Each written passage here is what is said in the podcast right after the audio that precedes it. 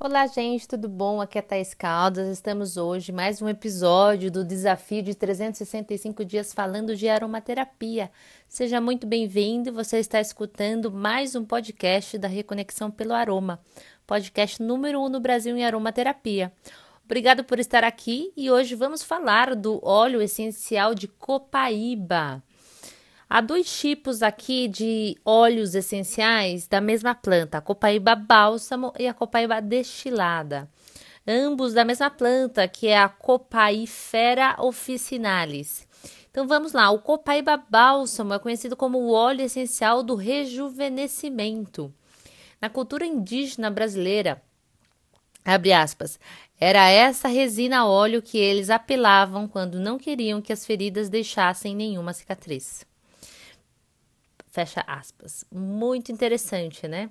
É uma. A etimologia aqui vem do tupi e significa árvore de depósito.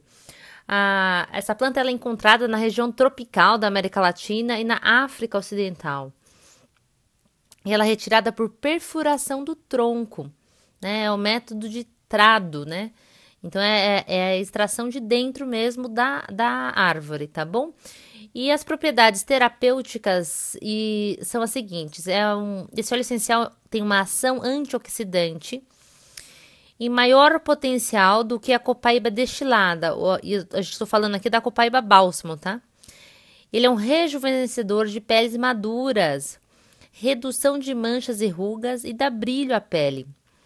O óleo essencial de copaíba bálsamo ele é um anti-inflamatório, antirreumático, combate artrite, bursite em menor grau que a copaíba destilada. Ele é um cicatrizante e um anti-infeccioso.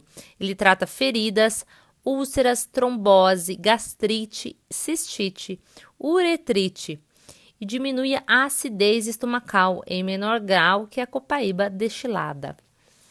Então é isso, vou ficando por aqui. E uh, em breve vamos falar aí da copaíba destilada. Se você gostou dessas informações, compartilhe e leve mais saúde, bem-estar e qualidade de vida a mais pessoas. Um grande abraço.